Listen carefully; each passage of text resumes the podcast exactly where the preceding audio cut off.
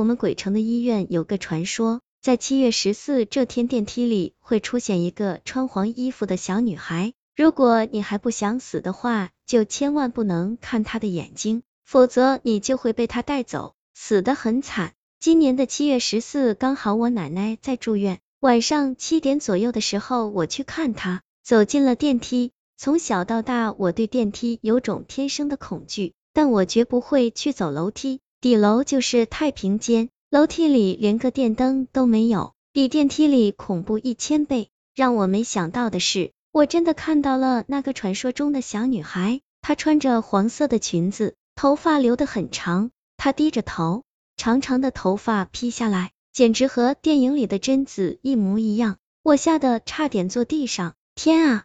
这样的倒霉事不会让我碰上吧？电梯的门已经关上了，我要到三楼。